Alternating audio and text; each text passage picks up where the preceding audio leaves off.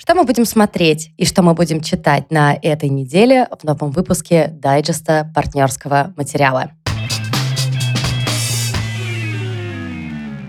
Всем привет! Привет, друзья! Это подкаст «Партнерский материал» про новинки кино и книг, и наш дайджест — это э, квинтэссенция новинок кино и книг, потому что мы обозреваем что выходит сейчас, какие книжки, какие фильмы, какие сериалы, которые мы либо собираемся смотреть или читать, либо просто считаем важным вам сообщить о том, что такая новинка существует. Меня зовут Валя Горшкова, я у нас рассказываю обычно про книжки. Меня зовут Лида Кравченко, я обычно рассказываю про кино и сериалы.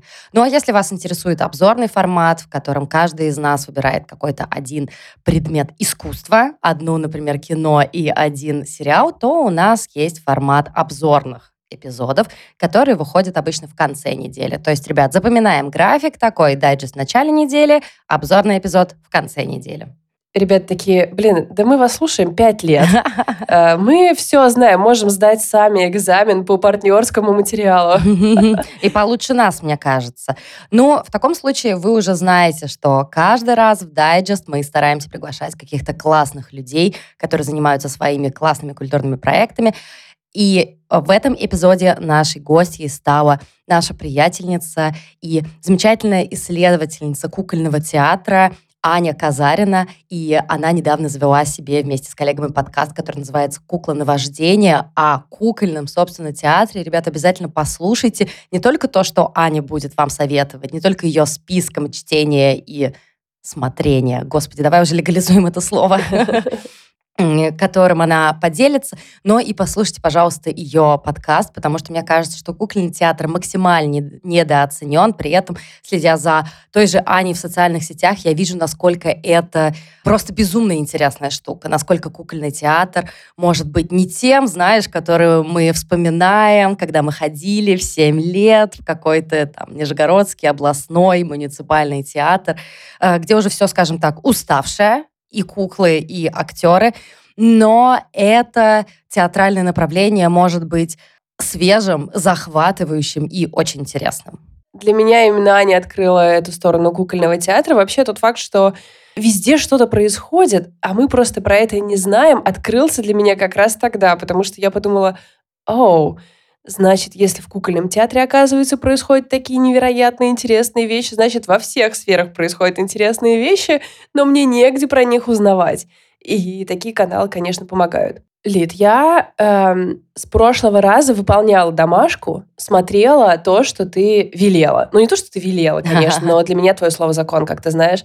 А, я готова получить новое домашнее задание, что мы будем смотреть. Давай, говори одна из главных, мне кажется, премьер, по крайней мере, в российском прокате, но я думаю, что если вы находитесь за рубежом, вы также можете поискать кинотеатры, в которых идет этот прекрасный фильм, а я уверена, что он супер, потому что, ребята, фильм «Анатомия падения» получил э, золотую э, пальмовую ветвь Канского кинофестиваля. Это фильм француженки Жустин Трие, и этот фильм был всячески титулован, всячески стоячие овации и так далее, и так далее. Но еще одна причина, по которой я очень хочу уже этот фильм посмотреть, это актриса, которую зовут Сандра Хюллер.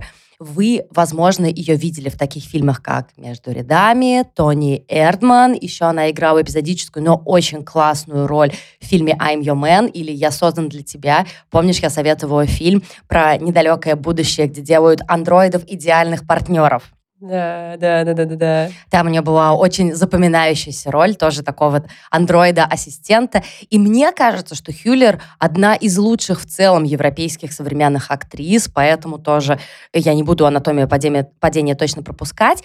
Э, немного о сюжете. То есть так-то это процедурал, де юра, mm. потому что это история mm-hmm. о писательнице. Ну, она относительно успешная, да-да-да, это уже сразу наша остановочка. Она живет в небольшой деревушке, где-то там в час езды от Гренобля, и вообще-то она немка, и ей если она не говорит на немецком, то она предпочла бы говорить, конечно же, на английском, а с французским у нее не ахти. И она не очень довольна своей жизнью.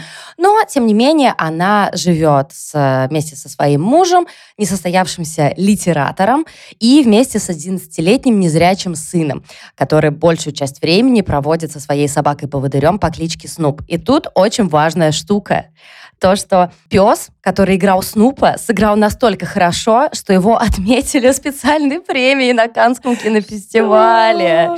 Кое-кто был очень хорошим мальчиком. Боже, это практически так же высоко, как 15 из 10 в аккаунте We Rate Dog, но как бы все равно еще немножечко поменьше, потому что все-таки 15 из 10 это для настоящих героев. Это серьезно, я согласна. Но в любом случае мы должны посмотреть на хорошего мальчика, ребята, еще одна причина вам в копилку. Да, и сказать, ты здорово сыграл, парень.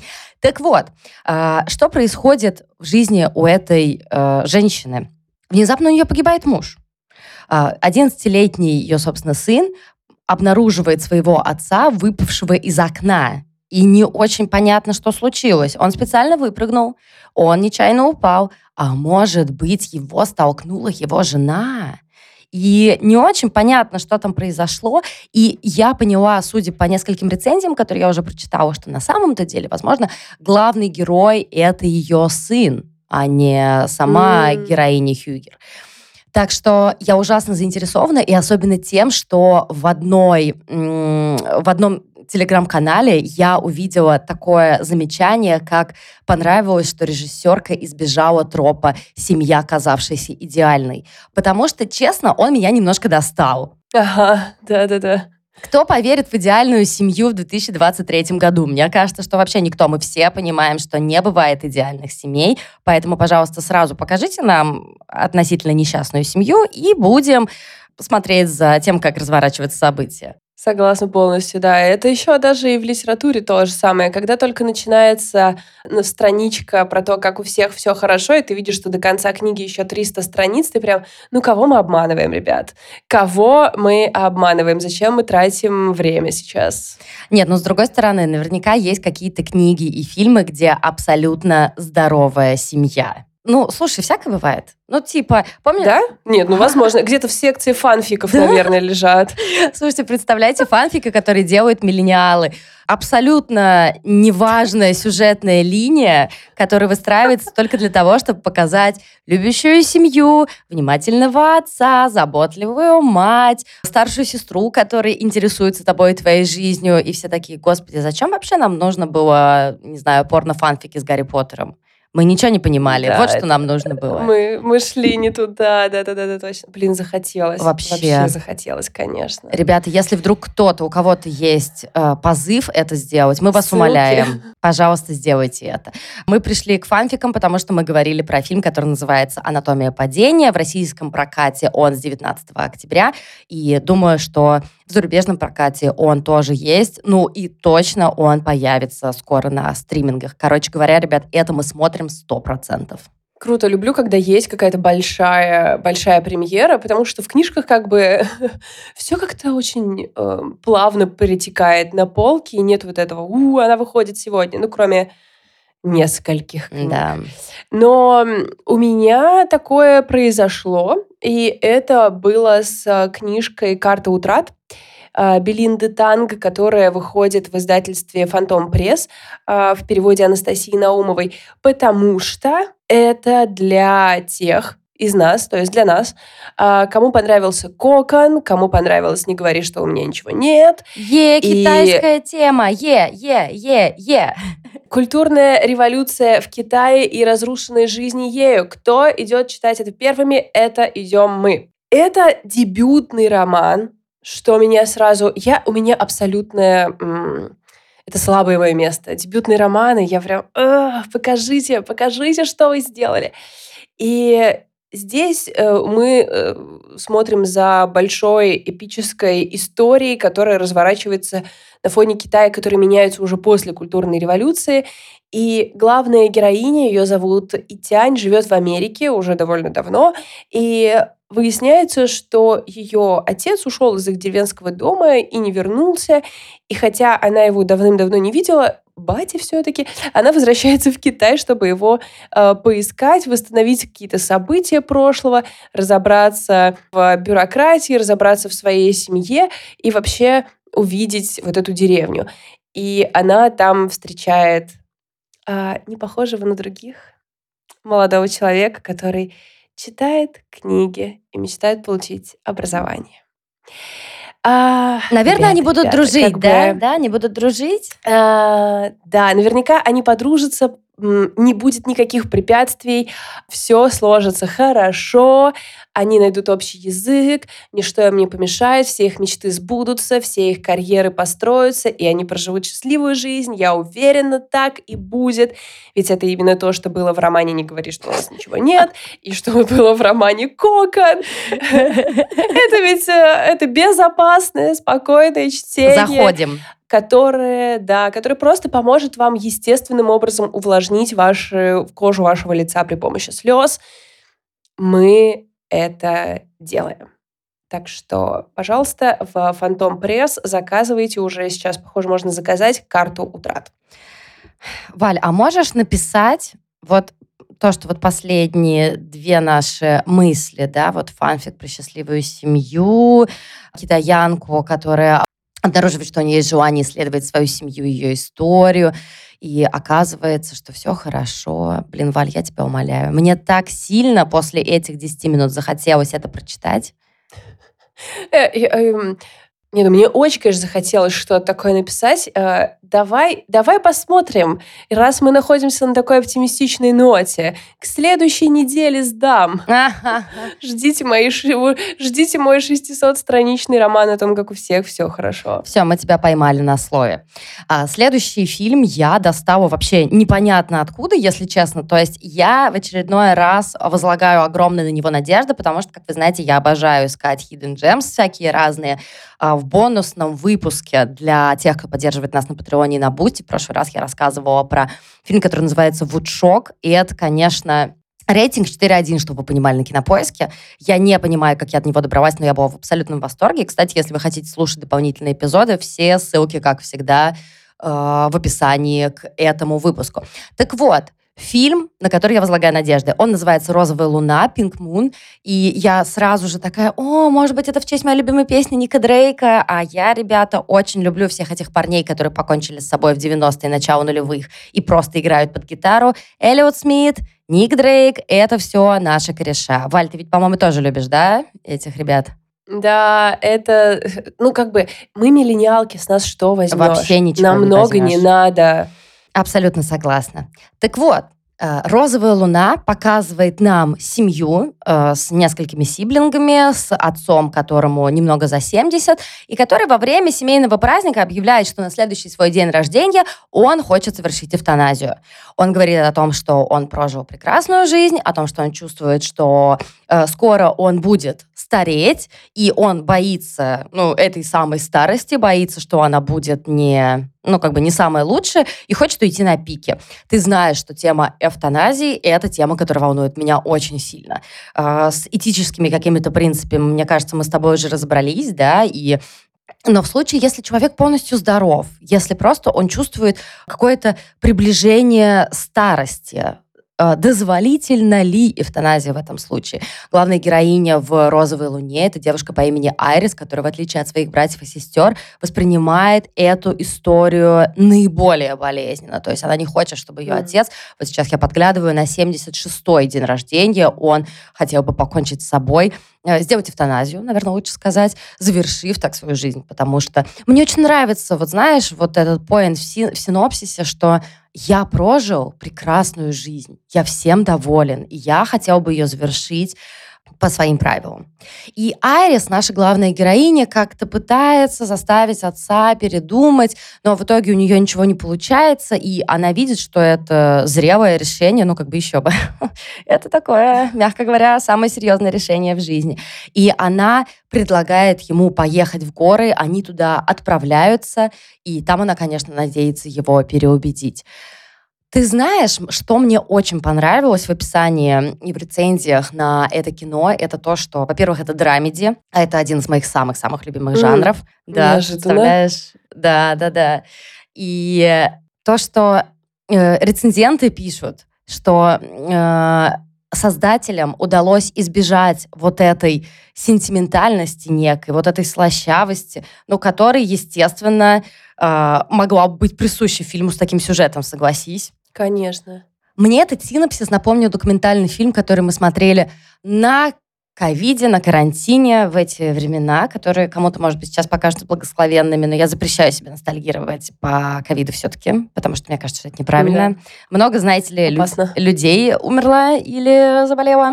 А, так вот, фильм, который я тогда смотрела, это документалка «Дик Джонсон мертв» 2020 года, который сняла Керстен Джонсон, собственно, про своего отца Дика Джонсона. Она поняла, что она ужасно боится, что он скоро умрет. Она понимает, что его наступление смерти относительно близко.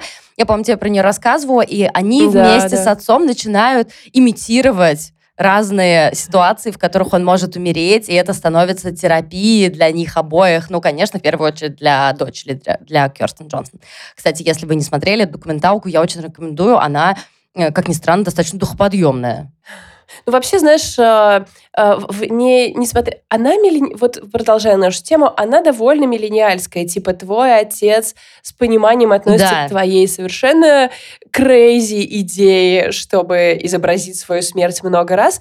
Это крепкая связь дочери и отца. Ну, это здоровые отношения. Но ты знаешь, мне кажется, что ее отец имеет самое непосредственное отношение к тому, что дочери вообще в голову пришла идея снять такого рода документалку. То есть да? я к тому, что... Нет, я к тому, что если бы он не был таким, то и она бы не да. стала э, пришла рубрика Такой. да, кривое объяснение того, что я имела в виду. Короче говоря, ребят, я рассказывала про фильм, который называется «Розовая луна». Точно тоже его будем смотреть. Э, производство Нидерландов. Кажется, что это что-то очень-очень интересное.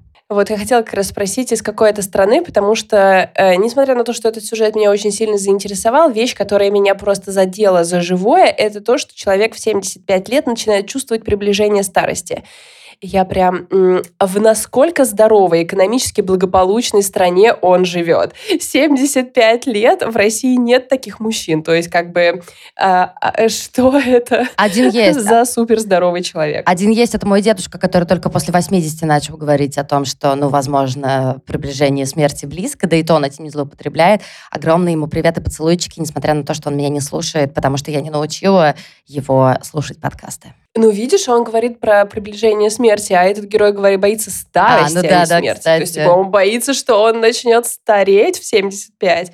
Вау.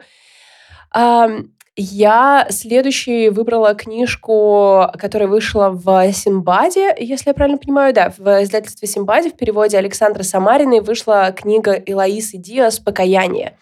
И все герлис, которые в начале войны прочитали неудобное прошлое, испытали крепкую связь с Аргентиной. Это испытали правда. чувства э, узнали немного истории этой страны и поняли, что у них была дырка в этом месте. Вот эта книжка может стать одним из тех кубиков, которые вы туда положите. Потому что это роман, который напрямую связан с тяжелой историей Аргентины, и действие разворачивается в двух линиях в 1981 году и 20 лет спустя. В 1981 году Аргентина во власти военной диктатуры, и в полиции работает инспектор, пытающийся как-то справиться с тем, что, ну, типа, люди пропадают. А, Все как бы ужасно, ничего невозможно сделать.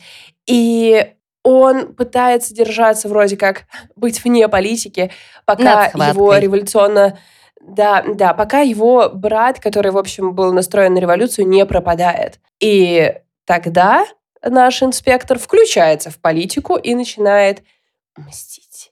20 а лет спустя в Буэнос-Айресе снова кризис, снова, ну, вернее как, э, снова кризис, кризис, не такой все-таки, но тем не менее, уличные беспорядки, все очень э, плохо, и инспектор снова живет по принципу «будем не высовываться», Однако э, дело о пропаже женщины как-то снова возвращает его к событиям прошлым, дает ему возможность покаяться и, в общем, что-то такое. Такая аннотация без каких-то прямых э, прямых, без прямого понимания, что происходит в книге, что, конечно, бережно по отношению к нам, просто даже исторический сеттинг, просто даже исторический сеттинг и, ну, какая-то э, положение героя лично для меня уже вызывает большой интерес. Плюс, э, возьмем то, что это Синбад, и у меня огромное доверие к издательству, я это прочту.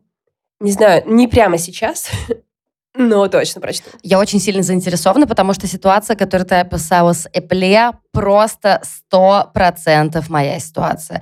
Э, в неудобном прошлом, если кто-то вдруг до этой книги еще не дошел, обязательно дойдите. Там э, Николай Эпле, историк, рассказывает про то, как страны справлялись с государственными преступлениями, а точнее с памятью о них, потому что в 10 случаях из 10 это было уже через какое-то время, в лучшем случае через 10-15 лет, а в чьем-то случае, не будем показывать пальцем, это не произошло до сих пор.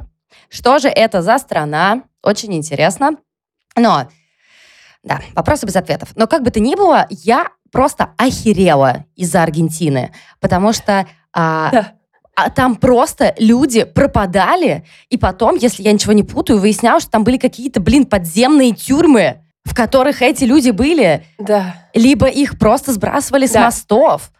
Самолет. Самолетов. Вот да. это меня еще...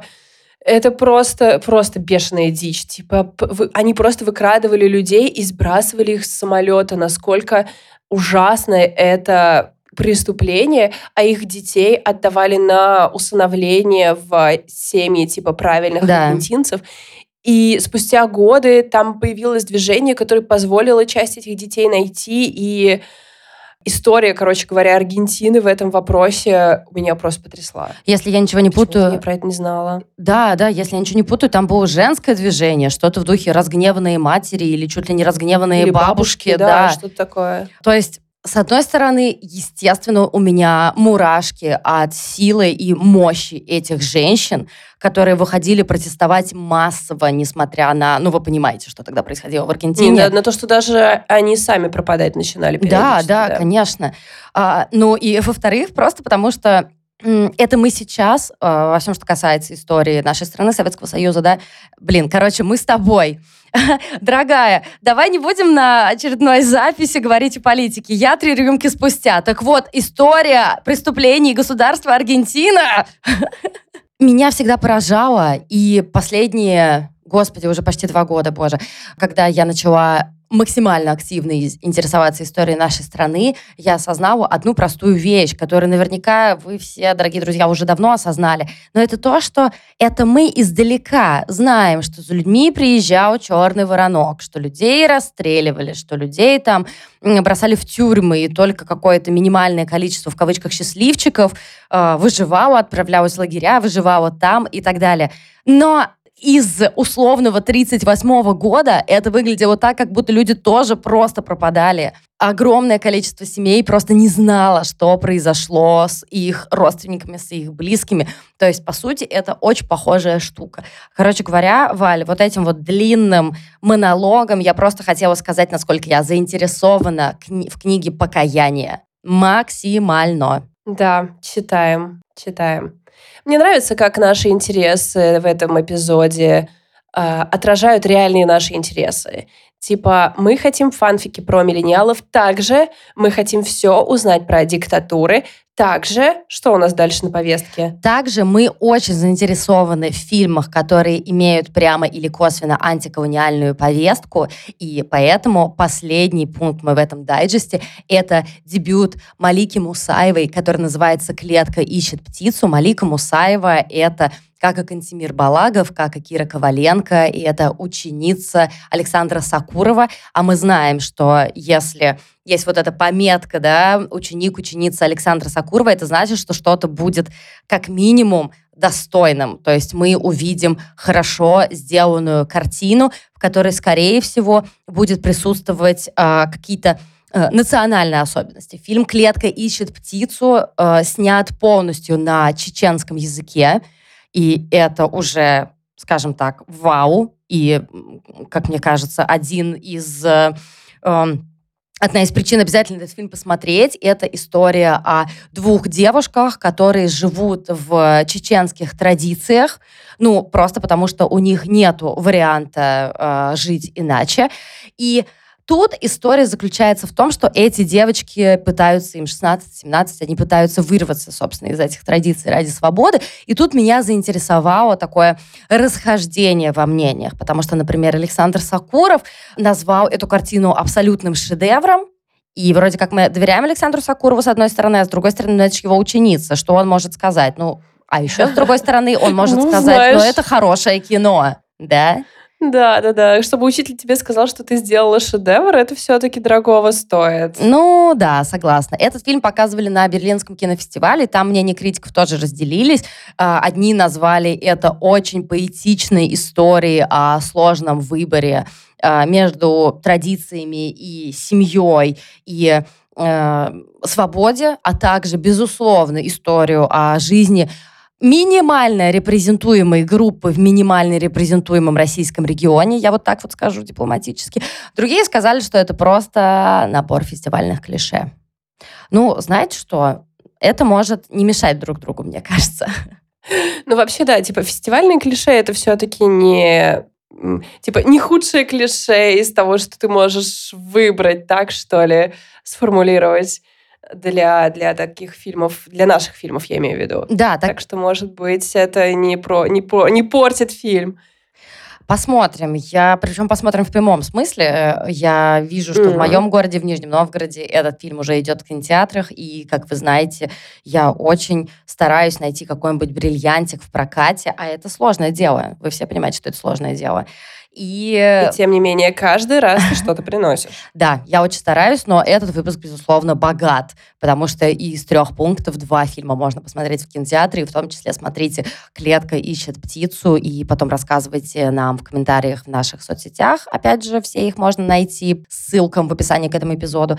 Ну, или приходите к нам в чат. Кажется, мы один эпизод не упоминали про наш прекрасный чат, Валь.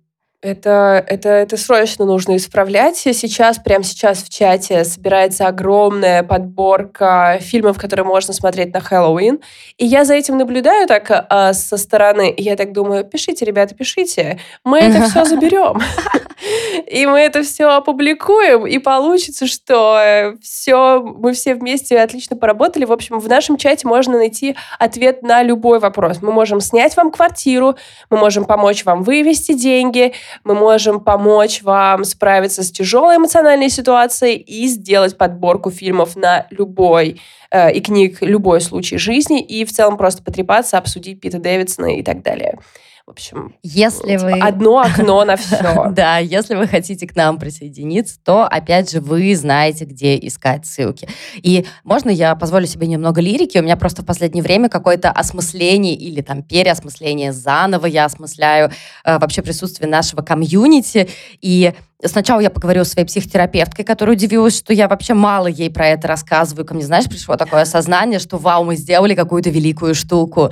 А во-вторых, мы с Валей собираем новый проект, и недавно мы говорили с э, нашим прекрасным методологом об этом, обо всем, и в том числе говорили про наше комьюнити, и э, выяснили, эксперт там вообще-то сказала, если что, что мы все делаем правильно, что если мы с Валей можем э, спокойно смотреть, как ребята болтают и собирают подборку и все такое, и просто иногда по нашему желанию вставлять туда пару-тройку своих реплик, но в целом знать, что ребята справятся без нас, это значит, что мы все делаем офигенно правильно. Так что, друзья, приходите к нам в чат. Э, это можно сделать за минимальный донат, и этот минимальный донат пойдет на нашу частную независимую библиотеку, которая существует в Нижнем Новгороде. Валь, прости, я почему-то просто забрала все время твоего последнего пункта твоего дайджеста, но я не смогла удержаться от очередного признания в любви нашему комьюнити. Не знаю, почему ты извиняешься, потому что прекрасно знаешь, что я получаю огромное удовольствие каждый раз, говоря и думая об этом. Поэтому это были приятные минуты. Посмотреть, как выглядит библиотека, вы тоже можете в описании к эпизоду и влюбиться, и почерпнуть там некоторые хорошие идеи. Так что э, не, не э, отказывайте себе в этом удовольствии. У меня осталась последняя книжка, и здесь нужен небольшой контекст. Я думаю, что даже, даже Юра, наш звукорежиссер, не в состоянии вырезать все покашливания которые происходили. В общем, я что-то долго болею, и в последнюю неделю я подумала, знаете что, я тогда буду лежать. И я таких решений не принимала очень давно. И я легла, и я стала читать всякую херню. Я читала исключительно триллеры, хорроры, детективы, какие-то саспенсы. В общем, я э, купила себе кучу книг про это. И одна из них, до которой я еще не дошла, а, вышла в издательстве «Миф», вот недавно, и я ее решила добавить в дайджест.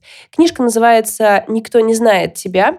Написала ее Бриана Лабускис, и в мифе она выходит в серии, которая называется «Глазами социопата». Тот факт, что вообще существует серия «Глазами социопата», что-то говорит о нашем обществе и о нас, как о читательницах, потому что я уверена, что это для нас, для девочек, и для нас в ситуации, когда мне нужно просто отдохнуть и прочитать книжку глазами социопата. Но еще это говорит о том, что издательство «Миф» максимально о нас заботится. А, просто сидит редакция, э, издательское какое-то направление, такие, блин, что нужно классным девчонкам и парням? Вот что им нужно, когда они приходят домой? И просто какая-то светлая голова. Серия глазами социопата. Да. И это, это работает. Это работает именно так. Значит, что происходит в книжке «Никто не знает тебя»? В, погибает, убита, убита девушка, Клэр Кент. И убита она как-то супер безжалостно, и а, общественность обвиняет в этом Виолу, а, девушку, я здесь цитирую, девушку с непроницаемым взглядом, хладнокровно зарезавшую собственную мать. Я такая, ну, может быть, не во взгляде дело, может быть, как-то что-то другое наткнуло их на такую идею, но тем не менее. А, исчадие ада, точка. Психопатка, точка. Как анкета в Тиндере прямо. И хотя ее вина окажется очевидной, за дело берется психолог-криминалист и признанный профессионал Гретхен Уайт. Ее имя кричит. Ее имя кричит «Я психолог-криминалист». А, и дело в том, что Гретхен Уайт тоже социопатка. И она видит в этой девочке себя и, видимо, решает ее спасти. Тем более, что Гретхен тоже когда-то обвиняли в безжалостном убийстве. Я уверена, что эта книга закончится тем, что они живут вместе в маленьком домике и пытаются построить нормальную жизнь, пьют чай с ватрушками и все такое, но в процессе они пройдут через некоторое дерьмо. Уверена, что это такой сюжет, и я собираюсь его постичь. Господи, Валь, пожалуйста, сделай это, и потом просто пришли мне одно сообщение, да или нет. Потому что если да, твое малейшее да, и я покупаю эту книгу. Да. Один лайк, один лайк, и мы покупаем всю серию глазами социопата. Ну что, давай дадим слово Ане Казариной, которая тоже поделилась с нами тем, что она планирует смотреть и читать. Слушаем. Привет всем слушателям подкаста «Партнерский материал». Меня зовут Аня Казарина, я театральный критик, и с этим фактом так или иначе связан весь мой читательский зрительский опыт. Я частенько читаю пьесы для детей и для взрослых, и пьесы, пожалуй, составляют большую часть моего читательского опыта в принципе. Я ридер драматургического конкурса «Маленькая ремарка», и раз в год э, мне присылают порядка 60-80 пьес на оценку. Мы формируем лонг-лист, шорт-лист, и вот сейчас у нас начался новый сезон, и я опять постепенно вхожу в эту историю чтения а, пьес. Также пьесы я читаю у Любимовки, но я там не ридер, я просто слежу за тем, что они делают и что выбирают свои шорт-листы. А также я читаю книги, по которым ставят спектакли. Вот, например, скоро я приступлю к чтению Ричарда Бротигана и его книги «Ловля форели в Америке», потому что в питерском театре Карлсон Хаус вышел недавно двойной спектакль ловля форели на рассвете и ловля форели на закате. А также у меня в телефоне скачано какое-то огромное количество книг, которые я мечтаю когда-нибудь прочитать. А сейчас я неторопливо читаю э, Екатерину Мануэла «Мой отец смотрит на запад» и Лонг Литвуд «Путь через лес о грибах и скорби». Есть у меня один краш, который связан и с театром, и с книгами, и с кино. Это Роман Михайлов, э, человек-математик, и его математическое мышление, в общем-то, совершенно взрывает мне мозг и заодно и сердце. Он был когда-то одним из авторов театра «Морф», в котором, э, помимо прочего, помимо пластики, и были еще и куклы, что мне невероятно близко. И у Михайлова я прочитала несколько сборников рассказов. Э, все знают, я думаю, его «Изнанку крысы». Я очень люблю ягоды, антиравиногар. И медленно-медленно читаю книжку «Дождись лета и посмотри, что будет». Эта фраза, мне кажется, в принципе, девиз мой а, по жизни последних лет уж точно. В прошлом году у Михайлова вышел фильм «Сказка для старых». А, потом на конкурсах стал бомбить его фильм «Снег, сестра и Росомаха». А сейчас на всех киноконкурсах просто бесконечно получает какие-то награды. Его новинка а, «Отпуск в октябре», который я просто с нетерпением жду. По сериалам все немножко попроще, потому что сериалы можно смотреть после долгого, тяжкого, жуткого дня. И я люблю сериалы, связанные с стендапом. И я посмотрела два чудных э, сериала, которые писали и создавали женщины. Это «Пингвины моей мамы» и «Я не шучу». И, конечно, видна огромная разница между ними и сериалом «Трепачи», который я смотрю сейчас. Он тоже про стендап-комиков, но который писали мужчины. И, конечно, сценарий в нем начал страдать серии на третий, если не на второй. Но я стараюсь как-то, надеюсь, по крайней мере, что я его досмотрю, хотя бы потому, что там Юрий Стоянов, э, который после «Вампиров средней полосы» вновь э, вернул детскую мою любовь. А так я жду «Очень странные дела» новый сезон, «Sex Education» новый сезон, а сейчас смотрю э, «Кибердеревню», то есть все вполне себе стандартно. Ну, из того, что посмотреть нового и свежего, я всегда узнаю у Лиды и Вали, чего и вам советую. Всем пока! Спасибо огромное, Ане. И для нас пришло время прощаться. Можно сделать только небольшой анонс, что через несколько дней у нас выходит, а, собственно, обзорный выпуск. И в нем я буду рассказывать как раз о результате своего болезненного чтения, про триллеры и хорроры и детективы, которые я прочитала и которые могу вам смело посоветовать. А я буду вам рассказывать прямо по домашке. С, буквально с прошлого дайджеста э, будет мой тема, которую я выберу, это «Падение дома Ашеров». Новый сериал на Netflix yes. Майка Фленнегана. Да, отлично. Я подготовилась к этой домашке. Супер. До встречи, ребята. Обнимаем. Всем пока.